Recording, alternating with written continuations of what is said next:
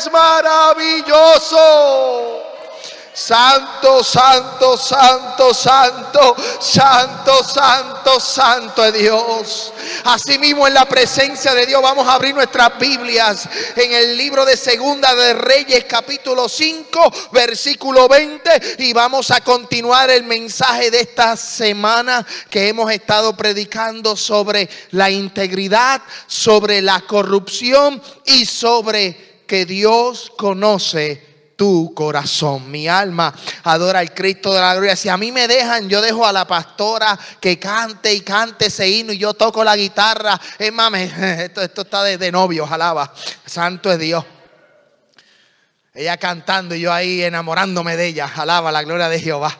Santo es Dios, qué lindo es Dios, qué hermoso es Dios. Mi alma adora al Cristo de la gloria. Vamos al libro para, para estar envuelto en esta presencia y no perder la, la, la, la, fluidez del Espíritu. Libro de Segunda de Reyes, capítulo 5, versículo 20. Y vamos a considerar algunos algunos textos escriturales en esta tarde preciosa. Yo quiero que usted me acompañe al libro de Reyes después de Génesis, antes de Apocalipsis, en esta tarde preciosa. Santo Dios, libro de Segunda de Reyes, capítulo 5, versículo 20, y dice la hermosa palabra en el trino Dios, Padre, Hijo y Espíritu Santo, y la iglesia dice, entonces Jesse, criado de Eliseo, el varón de Dios, dijo entre sí, he aquí mi señor estorbó a este sirio Namán, no tomando de su mano las cosas que había traído. Vive Jehová que correré yo tras él y tomaré de él alguna cosa. Repito nuevamente ese versículo. Entonces Jesse, criado de Eliseo, el varón de Dios, dijo entre sí, He aquí mi señor estorbó, se, se, estorbó a este sirio Namán, no tomando de su mano las cosas que había traído. Vive Jehová que correré yo tras él y tomaré de a él alguna cosa. El tema del mensaje en esta tarde preciosa es Dios conoce tu corazón. Dale la mano al que está a su lado y dígale, Dios conoce tu corazón. Ahora bien, como no nos conocemos algunos de nosotros, dele la mano, toma un tiempo y preséntese. Preséntese con algún hermano, diga su nombre. Amén. En esta tarde preciosa, mientras nos organizamos aquí, salúdese los hermanos en armonía, ya que en la semana no nos vemos. Presente su nombre y así adoramos a Dios. Amén. En esta tarde preciosa. Dios es bueno y Dios es maravilloso. Estamos contentos, estamos felices, estamos más que agradecidos con el Señor. Santo Dios, para la visita que nos visita, obviamente, valga la redundancia, en esta tarde preciosa por primera vez. Puede tomar asiento, vamos a entrar en el mensaje, pero no siente la alabanza. Eh, para la visita, ¿verdad? Que está por primera vez con nosotros, le habla el pastor Ismael García, eh, pastor de esta hermosa iglesia, centro de adoración familiar, aquí en esta hermosa ciudad de Murphyboro, Tennessee. Eh, nuestros servicios son los miércoles a las 6 y 45, Ministerio de Niños y estudio bíblico y los domingos servicios de adoración. Durante la semana damos programas eh, martes, sábado, depende cómo va la semana, los domingos anunciamos los servicios, pero al final del mensaje estaremos dando los anuncios y estaremos ministrando a Dios con las ofrendas. ¿Cuántos trajeron sus Biblias hoy? Hoy yo quiero, ¿cuántos trajeron sus Biblias hoy? Amén.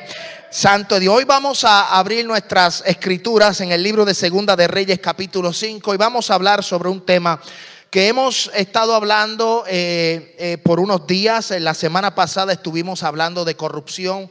Hoy queremos hablar sobre eh, que Dios conoce nuestro corazón. El domingo pasado estuvimos hablando de que nosotros como personas le exigimos a los gobiernos, le exigimos a los jefes, le exigimos a nuestros, a nuestros vecinos, exigimos a nuestros amigos que nos comportemos y que, y que hablemos de una manera, pero a veces nosotros actuamos de la manera en que nosotros actuamos de la manera en que no queremos que otros actúen. Le exigimos a los gobiernos que no roben y a veces nosotros hacemos cosas que le exigimos a los gobiernos que no hagan y nosotros hacemos. Eso fue la semana pasada. En el día de hoy, en la tarde de hoy, mientras lloraba al Señor por el mensaje, mientras lloraba por esta palabra, Dios trajo a mi corazón este tema de que Dios conoce nuestro corazón. Y mientras yo oraba en la presencia del Señor, yo decía, Señor, eh, yo lo quiero agarrar suave, yo quiero irme suave, yo no quiero que los hermanos se molesten conmigo, yo no quiero que la gente me mire mal, yo no quiero que, Señor, me siento frustrado, Señor, yo no quiero hablar eh, eh, esta palabra, yo, yo estaba con una batalla espiritualmente, pero yo decía, pero es que, es que tengo que decirlo y llegó un pensamiento a mi corazón y, y este fue el pensamiento que llegó. Ellos no son, la iglesia no es nueva. Todos aquí llevamos más de dos, tres, cuatro, cinco años en el Evangelio. Ya ustedes no es para estar agarrando leche, sino verdura. Ya ustedes no es para estar llorando o simplemente estando en un estado de maternidad. Ya somos jóvenes adultos, ya somos caballeros, ya somos damas, ya somos una iglesia madura. Y mientras Dios ponía eso en mi corazón, yo, yo peleaba con el Señor y yo decía, Señor, pero si toco un tema, la gente se va a herir, la gente no le va a gustar. Y el Señor me decía, ya ellos, ellos son una iglesia madura, ellos llevan más de 5 o 10 años en el Evangelio. Pero yo quiero hoy hablar sobre el tema Dios conoce tu corazón. Y el libro de Segunda de Reyes capítulo 5 nos muestra una historia y yo quiero que en el día de hoy usted vaya conmigo a través de las escrituras y que usted si tiene que tomar nota, anote porque esto va a edificar tu vida. El libro de Segunda de Reyes capítulo 5 muestra una historia de un hombre llamado Namán, general del ejército sirio, versículo 1. Era un varón grande delante de su Señor y lo tenía en alta estima. Pero por, por medio de, de que Dios había salvado a Siria, dice la Biblia que este hombre era muy valeroso, era muy grande tenía una gran autoestima. Este hombre lo respetaban en Siria. Este hombre era un hombre de, posición. Pero esta posición no ocultaba la condición de este hombre. Este hombre estaba pasando por un momento de enfermedad muy dura. Este hombre estaba pasando por un momento de enfermedad muy difícil. Este hombre, a pesar de que tenía una posición alta, a pesar de que era general del ejército, a pesar de que el rey lo estimaba, era de gran estima, este hombre estaba enfermo. ¿Y cuál era la enfermedad? Este hombre no estaba enfermo de un catarro, del chingongunya, del dengue o de cualquier enfermedad por ahí que se va con ibuprofen. No, este hombre estaba enfermo con una enfermedad que era lepra, una enfermedad que contaminaba, una enfermedad que era difícil de sanar. Esta enfermedad cogía y agarraba su piel o la piel de la persona y la transformaba blanca, la transformaba en llaga. La primera vez que se menciona la lepra en la Biblia es cuando Moisés se presenta ante Dios y Dios en, la salsa al diente le dice, mete tu mano en el seno y él metió la mano en el seno y dice que cuando la sacó, sacó la mano blanca como la nieve. Ahí es donde la primera vez se registra la enfermedad de la lepra. Pero cuando Moisés mete su mano en el seno nuevamente, en su pecho, y vuelve y la saca, su mano estaba sana completamente, dándonos un indicio de que Dios tiene el poder para sanar la enfermedad de la lepra, tiene el poder para, para sanar la enfermedad del SIDA, Dios tiene poder para sanar la enfermedad de cáncer, Dios tiene poder para restaurar un matrimonio roto, Dios tiene poder para libertar al cautivo, Dios tiene poder para libertar al... Ah, yo siento la gloria de Dios para libertar al que está enfermo. Dios tiene poder para salvar al perdido. El Dios que usted le sirve y que yo le sirvo es un Dios omnipotente, es un Dios omnisciente y es un Dios poderoso. Muchos le conocen como Elohim. Muchos le conocen como Adonai. Muchos le conocen como Jireh. Muchos le conocen como yo soy. Mi alma adora al Cristo de la gloria.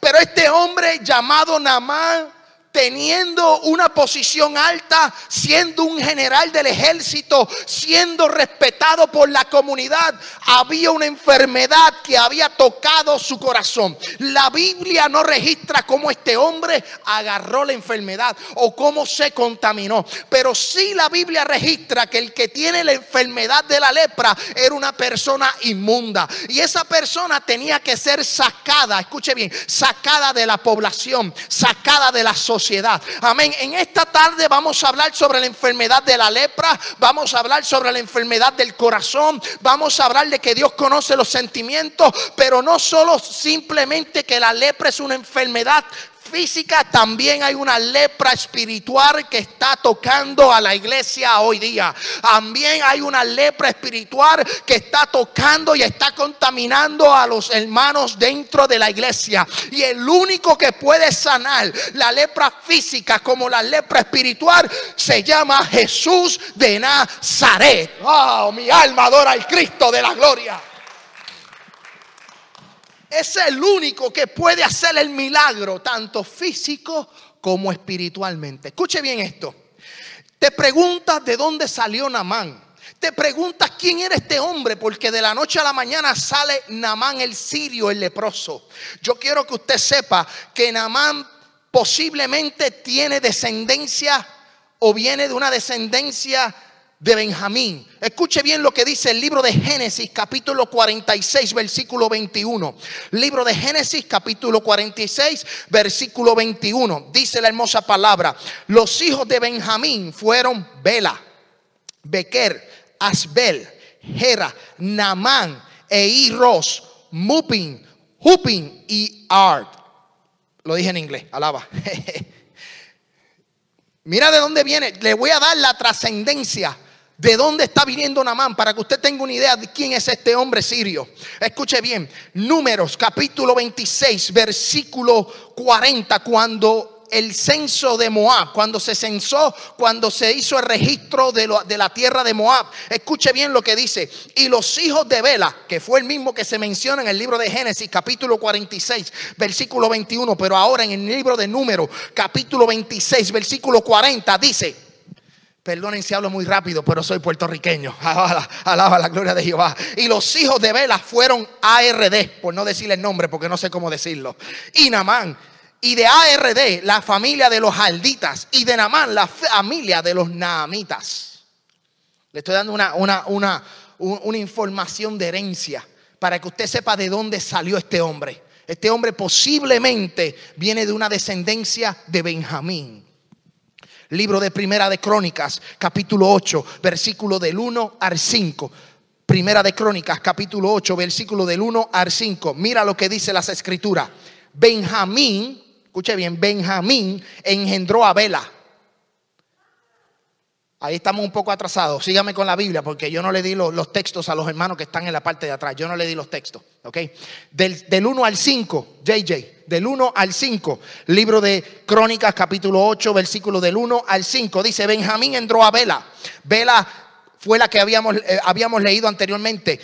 Su primogénito, Asbela el segundo, ahora el tercero, no al cuarto, Rafa el quinto, y los hijos de Vela fueron Adar, Gera, Abiú, Abisúa, Namán, Ahoa, Gera, eh, Sesufán e Irán. Mi alma adora al Cristo de la gloria. Esto es para que usted tenga una idea de dónde sale Namán. Para que usted tenga una idea de que este hombre tenía una posición alta. Para que usted tenga una idea que este hombre no era cualquier cosa. Este hombre venía con una descendencia de un pueblo, de una, tenía una herencia. Amén. Mi alma adora al Cristo de la gloria. Y en, en Siria, este hombre, la gente lo respetaba.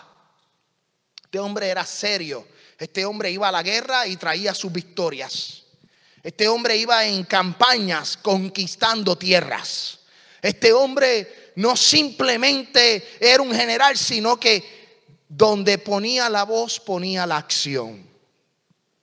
Pero lamentablemente este hombre padecía de esta enfermedad de la lepra. Me puse a buscar la información de la lepra y es triste. Ya hoy día casi no se ve, pero hay casos en, el Congo, hay casos en África, hay casos en Medio Oriente. Posiblemente en esta parte occidental no hay eh, eh, eh, esos casos, no se ve tanto. Pero esto, esta lepra es una enfermedad crónica, es una enfermedad que es triste porque es bien difícil de sanar. Pero me llama la atención que durante la época que Namán era capitán, el que reinaba a Israel era Jeroán. Y Jeroán, durante el reinado de Jeroán y el reinado de Namán y pueblo de Israel, el pueblo de Israel pagaba tributos. El pueblo de, Israel le pagaba al, al, rey de Siria. O sea, prácticamente estaban en un cautiverio. Aunque era un pueblo con leyes, era un pueblo libre, pero en realidad quien dominaba la región era el rey de Jeroán. Era, eran los sirios los que dominaban en, esa, en ese tiempo. Por eso Levíticos capítulo 13. Yo quiero que usted vaya conmigo al, libro de Levíticos capítulo 13, versículo del 1 al 3. Porque yo quiero que usted entienda lo que es la enfermedad de la lepra. Yo quiero que usted entienda de ahora, de hoy en adelante. Y algún día me gustaría traer un estudio sobre la lepra. Porque es una enfermedad tanto física como espiritual que hoy está tocando a la iglesia. A lo mejor hoy día no tenemos a nadie enfermo de lepra, pero espiritualmente vemos iglesias enfermas, vemos gente enferma de esta lepra. Yo quiero que usted vaya conmigo porque hay una ley de parte de Jehová. Yo quiero que usted entienda lo que Dios dijo a Abraham perdonen, a Moisés y a Aarón. Yo quiero que usted lo entienda. El libro de Levíticos, capítulo 13, versículo del 1 al 3, dice: Habló Jehová a Moisés y a Aarón diciendo: Cuando el hombre tuviera en la piel de su cuerpo hinchazón, o erupción, o mancha blanca, y hubiera en la piel de su cuerpo como llaga de lepra, será traído Aarón al sacerdote el sacerdote o a uno de los hijos del sacerdote. Y el sacerdote mirará la llaga en la piel del cuerpo. Si el pelo en la llaga se ha vuelto blanco, escuche bien, y pareciere la llaga más profunda que la, que la piel de la carne, llaga de lepra es. Y el sacerdote le reconocerá y le declarará inmundo. La enfermedad de la lepra significa inmundicia. Cuando la gente en el Antiguo Testamento, tanto en el Antiguo como en el Nuevo Testamento, parecían de esta enfermedad, la gente tenía que ser sacada de la sociedad para no contaminar al pueblo. Esta gente enferma era gente inmunda. Escucho bien eso. La gente con la enfermedad de la lepra era gente inmunda. Namán no fue sacado de la sociedad porque no le pertenecía a Israel. Pero yo te garantizo que si Namán hubiera estado en el pueblo de Israel, Israel sacaba a Namán fuera de su pueblo. Pero este hombre era sirio. Este hombre, a pesar de que era general, a pesar de que tenía una posición enferma, estaba enferma. Estaba enfermo de esta enfermedad. Entonces, cuando Dios determina en el libro de Levíticos y le da la instrucción a Moisés y Aarón sobre la enfermedad de la lepra, le está diciendo, oye, si hay un hombre que tenga la piel en hinchazón o postilla o, una mancha blanca, esta gente o esta persona tiene que ser sacada fuera de la sociedad, sacada del pueblo porque va a contaminar. Y así mismo sucede tanto en el área física como en el área espiritual. Cuando hay lepra en el área espiritual, esa lepra se puede sacar y se puede, puede contaminar. Como hay un refrán que dice que una manzana podrida daña a las demás. En el mundo espiritual sucede igual. Dentro de la iglesia es igual. Cuando hay lepra espiritual, y cuando digo lepra espiritual es cuando la persona le importa más las cosas del mundo, cuando la persona practica las cosas de la carne, cuando la persona está metida siempre en un bochinche, o está murmurando, o está hablando, o está atacando, o quiere hacer la vida imposible a los demás. Hay gente que, tiene una ambición en su corazón, que, que están corrompidas. Amén. Dentro de la iglesia hay gente corrompida, gente corrupta, son gente que tiene una lepra una enfermedad espiritual. Y hay mucha gente que no lo está viendo. Y nosotros como el pueblo de Dios tenemos que identificar a esa gente que tiene lepra espiritual y empezar a orar para que Dios haga un milagro. Aunque, aunque, aunque la Biblia dice que Israel sacaba a los leprosos fuera de la sociedad. Nosotros a lo mejor no los saquemos fuera del templo, pero nosotros tenemos que orar para que esa lepra sea sanada, para que esa gente sea sanada, para que las ay, yo siento la gloria de Dios. Amén, santo es Dios. Nosotros tenemos que declarar sanidad espiritual sobre las personas que están enfermas espiritualmente. Y usted lo sabe, cuando alguien se le acerca y le habla mal de un hermano o de un familiar o del compañero de trabajo, eso es enfermedad de la lepra, eso está leproso. Está muerto espiritualmente y nosotros tenemos que orar. Tenemos que orar. Tenemos que orar para que esa enfermedad sea sanada. El pueblo de Israel tenía instrucciones de parte de Dios de que el leproso fuera inmundo y fuera sacado de la sociedad. El ser leproso, escuche bien, el ser leproso en aquel tiempo automáticamente, automáticamente te convierte en inmundo, te convierte en una persona no grata, en una persona no accesible, una persona que no puede compartir con los demás. Yo quiero que usted vaya conmigo al libro de Levíticos capítulo 13, versículo 4 al 6. Le estoy dando la introducción de la lepra a lo que yo te quiero llevar en el mensaje. Escuche bien esto. Mira, es que Dios hace las cosas perfectas. Dios hace las cosas perfectas. Escuche bien, si eres leproso automáticamente te convierte en un hombre inmundo. Pero Levíticos capítulo 13, versículo 4 al 6 dice, y si en la piel de su cuerpo hubiere mancha blanca, pero que no pareciere más profunda que la piel, ni el pelo se hubiera vuelto blanco. Entonces el sacerdote encerrará al llegado por siete días, al llegado por siete días. Escuche bien eso, por siete días. Y al séptimo día el sacerdote lo mirará. Y si la llaga conserva el mismo aspecto, no habiéndose extendido a la piel, entonces el sacerdote le volverá a encerrar por siete días. Y al séptimo día el sacerdote le reconocerá de nuevo. Y si parece haberse curado la llaga y que no ha cundido en la piel, entonces el sacerdote lo declarará limpio. Era erupción, lavará, lavará su vestido y será limpio. Mire esto. Porque yo le estoy dando esto porque ya mismo vamos a ver algo que a lo mejor usted no ha prestado atención o a lo mejor no se había dado cuenta. Pero escuche bien esto.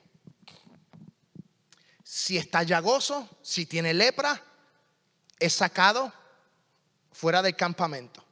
Si tiene una llaga, pero que no ha tocado su, pie, su carne, que no ha profundizado, pues entonces vamos a poner a ese llagoso, a esa persona que tiene una condición de lepra leve, lo vamos a encerrar por siete días a los siete días el sacerdote lo va a sacar, lo va a volver a examinar. Y si no profundizó y no llegó más profundo, se va a volver a encerrar por siete días. Estamos hablando de 14 días. 14 días. Entonces al día decimoquinto será sacado, será limpio, se le van a lavar sus vestidos y se le va a declarar limpio. Es un proceso la persona enferma tiene un proceso para sanar. Es un proceso para ser limpio. Tanto su cuerpo físico como sus vestidos. Tenía, hay unas explicaciones en este libro de, eh, de, Levítico, de, de Levíticos 13 y 14. Dice la Biblia que hay especificaciones de cómo tenía que limpiarse Tenía que en un momento dado limpiar sus barbas, tenía que rasparse la cabeza, porque la contaminación y la enfermedad tenía que ser cortada de raíz, tenía que declararse completamente limpio para volver al pueblo. Pero yo quiero que usted sepa esto, que el que es llagoso se saca y el que está en proceso de la enfermedad, el sacerdote va a encerrarlo por siete días, a los siete días vuelve y sale del, del, escondite y después del escondite vuelve y se examina y si está todo bien se vuelve a encerrar por siete días más y a lo último vuelve y se declara limpio. Amén. Mira qué proceso de 14 días. Escuche bien, 14 días para declarar una persona limpia. Hoy simplemente con tú levantar tu mano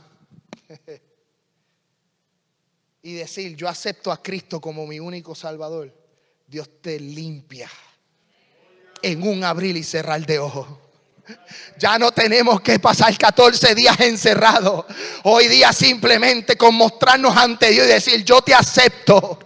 Yo te acepto, Cristo. Yo te acepto, Cristo, como mi único exclusivo Salvador. La lepra del alcoholismo, la lepra de la drogadicción, la lepra de la pornografía, la lepra del divorcio, la lepra de la enfermedad, la lepra del cáncer se va a sanar porque Cristo dijo, amén, que por sus llagas fuimos nosotros curados. Oh, yo siento la gloria de Dios. Ya no tenemos que estar encerrados 14 días. Ya no tengo que porque hay uno que pagó el precio. Mi alma adora al Cristo de la gloria. Ahora yo me presento ante Dios y Dios limpia mi culpa y limpia mi pecado. ¿Qué le pasó al profeta Isaías cuando se encontró con la manifestación de la gloria?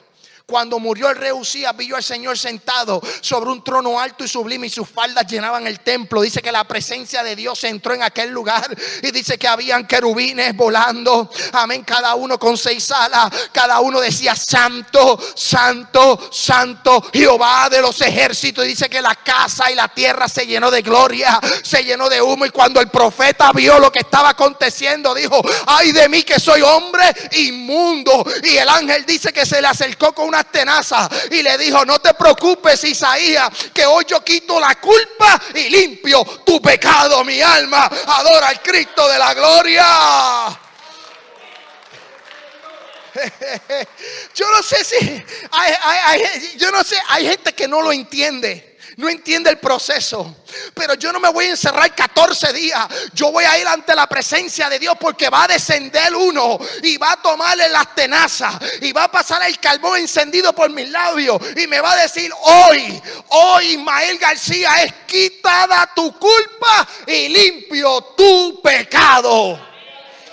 Wow, qué maravilla, qué maravilla es la de Dios. Si la gente lo pudiera entender. Tenía que el leproso pasar por ese proceso de 14 días. Vamos a Levítico rapidito. Levítico, los Levíticos capítulo 14 del 1 al 16. No le voy a dar lectura completo. Yo quiero que usted lo anote y se lo lleve para su casa. Libro de Levítico capítulo 14, versículo 1 en adelante. Dice, habló Jehová a Moisés diciendo, esto es verdura, ¿ok? Eh, yo, yo, no le estoy viniendo con cuentos de hada ni cuentos chinos, no, yo le estoy diciendo la Biblia, lo que dice la Biblia, ¿ok? Yo estoy diciéndote lo que, lo que Dios había establecido en la ley, en la ley. Mira lo que Dios estableció. Habló Jehová a Moisés diciendo, esta será la ley para el leproso cuando se limpiase, cuando se limpiare. Será traído al sacerdote y éste saldrá fuera del campamento y lo examinará. Y si ve que está sana la plaga de la lepra del leproso, el sacerdote mandará luego que se tomen para él, para él que se purifica dos avecillas vivas, limpias y madera de cedro, grana e hisopo.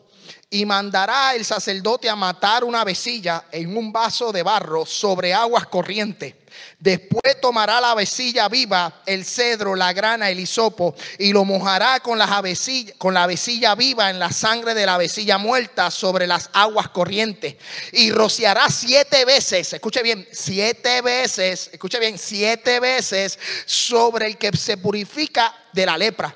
Y lo declarará limpio y soltará la vecilla viva en el campo. Y el que se purifica lavará sus vestidos y raerá todo su pelo. Escuche, raerá todo su pelo y se lavará con aguas y será limpio. Y después entrará en el campamento y morará fuera de su tienda siete días. Fuera del campamento, fuera de su tienda por siete días. Y en el séptimo día raerá todo el pelo de su cabeza, su alba, la ceja de sus ojos y todo su pelo y lavará sus vestidos y lavará su cuerpo en agua y será limpio.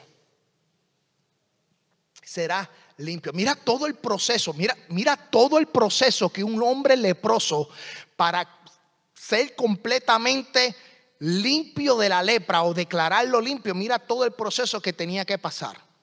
Estamos en el, en el versículo 10. En el día octavo, en el día octavo, tomará dos corderos sin defecto y una cordera de un año sin tacha y tres décimas de efa de flor de harina para ofrenda amasada con aceite y un log de aceite. Y el sacerdote que le purifica presentará delante de Jehová al que se ha de limpiar con aquellas cosas a la puerta del tabernáculo de la reunión. Y tomará el sacerdote un cordero y lo ofrecerá por la culpa por la culpa con el log de aceite y lo mecerá, lo mecerá como ofrenda mecida delante de Jehová. Y degollará el cordero en el lugar donde se deshuella el sacrificio por el pecado y el, y el holocausto, en el lugar del santuario, porque como la víctima, como porque como la víctima por el pecado, así también la víctima por la culpa es del sacerdote. Es cosa muy sagrada. Versículo 14. Y el sacerdote tomará de la sangre de la víctima por la culpa y la pondrá el sacerdote sobre el lóbulo de la oreja derecha del que del que purifica sobre el pulgar de su mano derecha y sobre el pulgar de su pie derecho. Asimismo el sacerdote tomará el loc de aceite y lo echará sobre la palma de su mano izquierda y lo mojará su, y mojará su dedo derecho en el aceite que tiene en su mano izquierda y esparcirá del aceite con su dedo siete veces delante de Jehová. ¿Qué clase de protocolo para ser limpio? ¿Qué clase de, para tú declararte limpio de la lepra? Todo lo que tenías que hacer. Si hoy simplemente lo que tú tienes que hacer es levantar tu mano y decir, yo quiero ser limpio. Santo es Dios. Porque eso era la ley. Bajo la gracia es otra historia. Bajo la gracia, tú vas ante Jesús de Nazaret y le dices, yo te acepto como mi único y exclusivo Salvador. Apunta mi nombre en el libro de la vida. Y dice que Jehová escribirá a tu nombre en el libro de la vida. Todo el protocolo, todo lo que tenía que hacer para ser declarado limpio. Ahora bien, escuche bien un hombre de guerra, pero con una condición que no lo dejaba ser quien era. Namán, un hombre de guerra, pero tenía una condición que no lo dejaba ser él, que no lo dejaba ser quien era. Yo me pongo a imaginarme la vida de Namán, ser tan exitoso, ser tan respetado y vivir escondido. Vivir escondido por la enfermedad que estaba atormentando su cuerpo y su vida. ¿De qué le vale a la gente, como dice las escrituras, ganjear, tener todo en este mundo si al fin el alma se perdiese?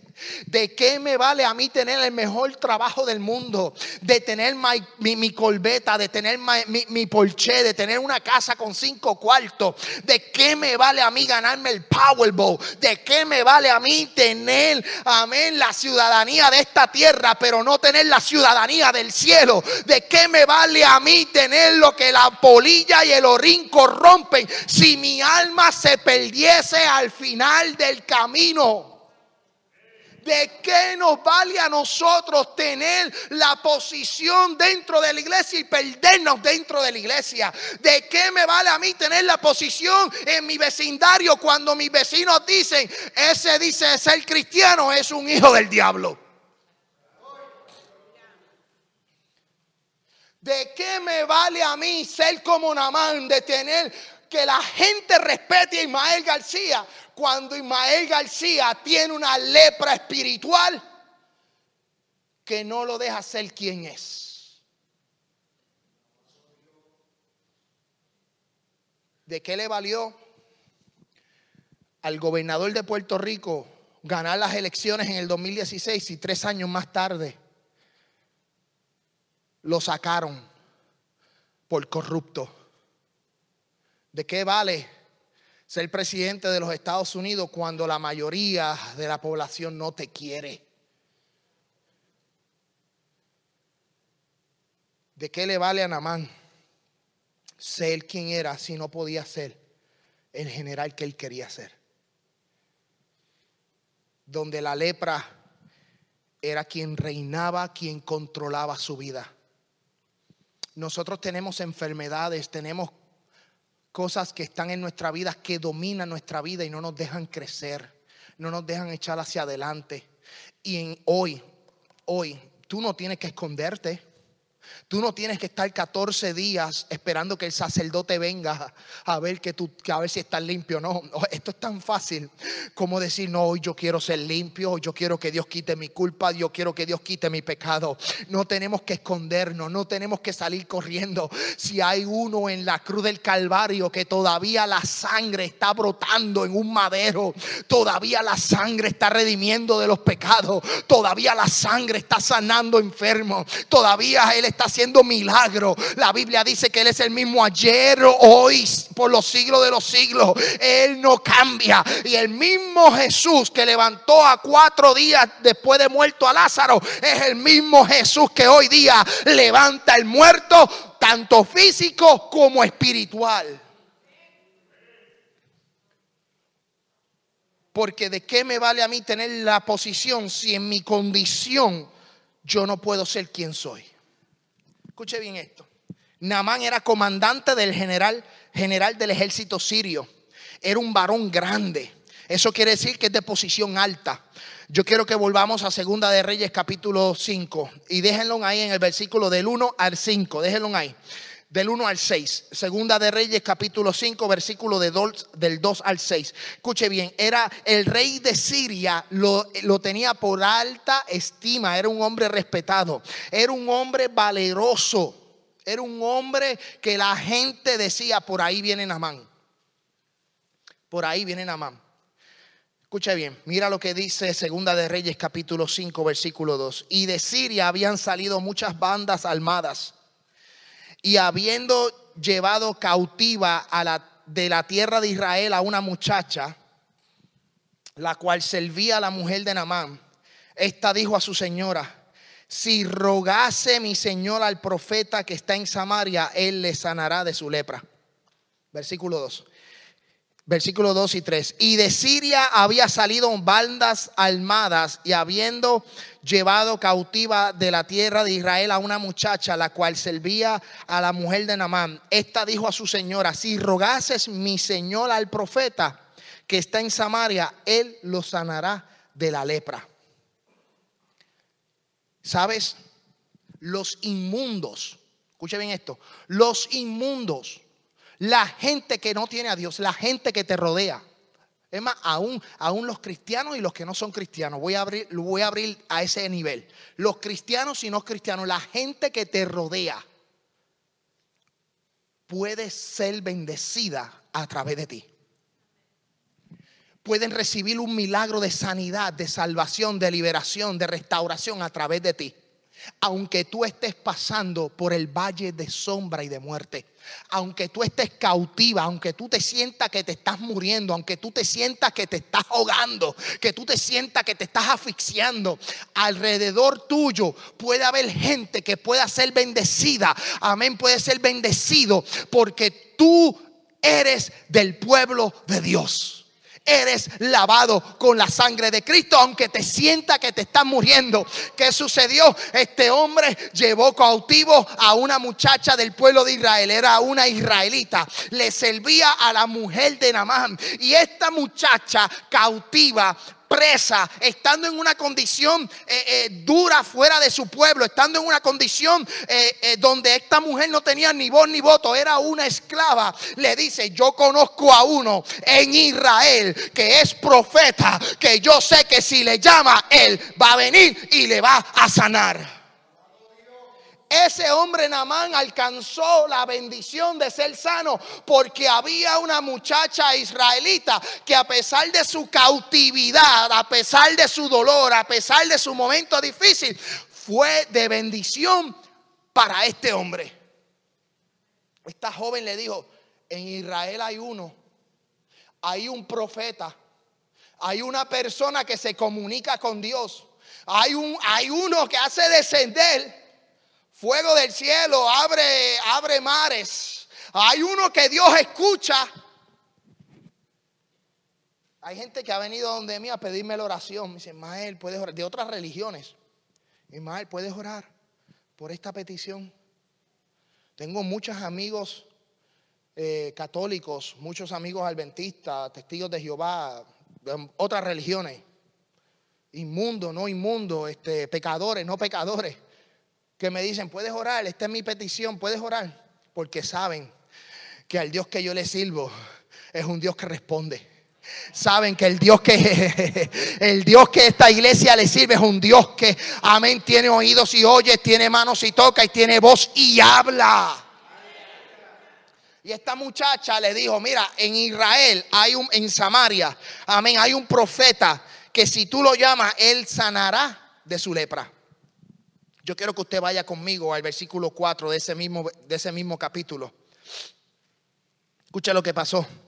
Entrando Namán a su señor, le relató diciendo, así ha dicho una muchacha que es de la tierra de Israel, ¿ok? De la tierra de Israel. Y le dijo el rey de Siria, anda, ve, yo enviaré cartas al rey de Israel. Salió pues él llevando consigo diez talentos de plata, seis mil piezas de oro y diez mudas de vestido.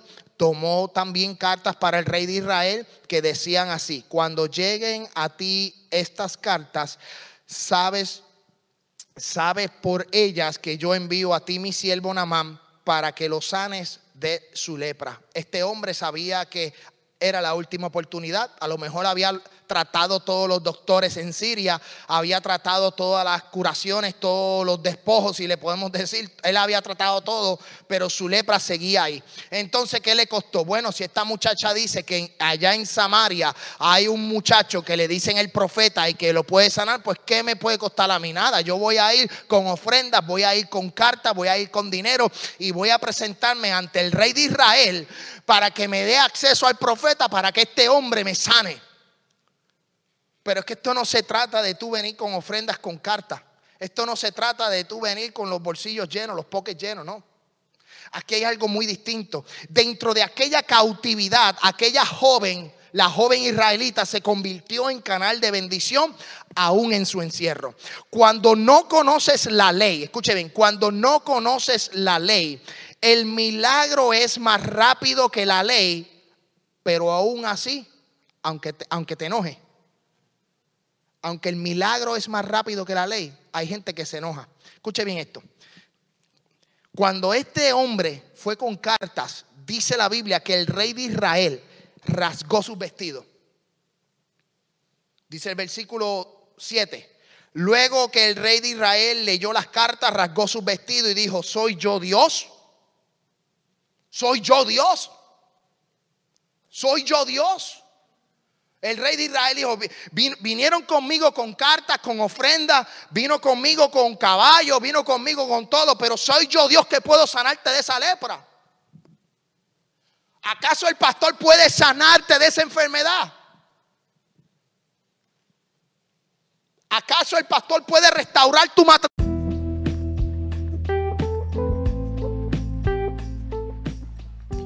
Gracias por su sintonía. Le saluda el pastor Ismael García de la Iglesia Centro de Adoración Familiar aquí en la hermosa ciudad de Murfreesboro, Tennessee. Esperamos que sea de gran bendición esta palabra para tu vida. Si deseas bendecir este ministerio o conocer más sobre nosotros, te invitamos a que visites nuestra página de internet un llamado